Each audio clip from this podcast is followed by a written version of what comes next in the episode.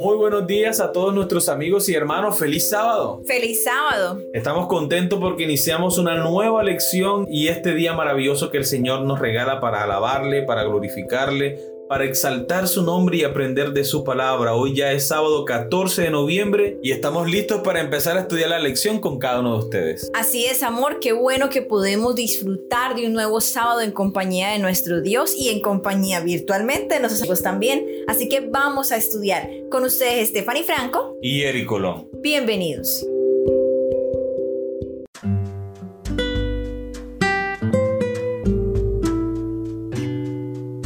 Educación y Redención, el título de la lección para esta semana. Toda la escritura es inspirada por Dios y útil para enseñar, para realguir, para corregir, para instruir en justicia. Segunda Timoteo capítulo 3 versículo 16 es el texto bíblico para memorizar para la semana. La Biblia cuenta una larga historia acerca de Dios y su pueblo. A veces se le considera una historia de amor que terminó mal, al menos temporalmente. O puede verse como una historia de un padre y sus hijos rebeldes que al final entran en razón. Pero para los propósitos de la lección de esta semana, descubriremos otra temática en la historia bíblica, a saber, la de un maestro y sus alumnos.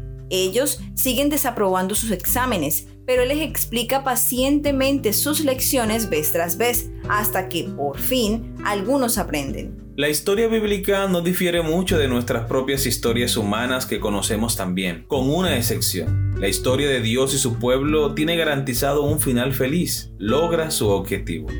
La gracia divina hacia su pueblo asegura ese resultado. La responsabilidad humana en esta relación a menudo ha sido mal interpretada e incluso temida por muchos que la han considerado onerosa. Pero de hecho, la historia de la Biblia es esencialmente una invitación a conocer a Dios y comprender su voluntad. Por cierto, aprender a conocer a Dios es nuestra principal respuesta a su gracia. No podemos ganar esa gracia, pero podemos aprenderla.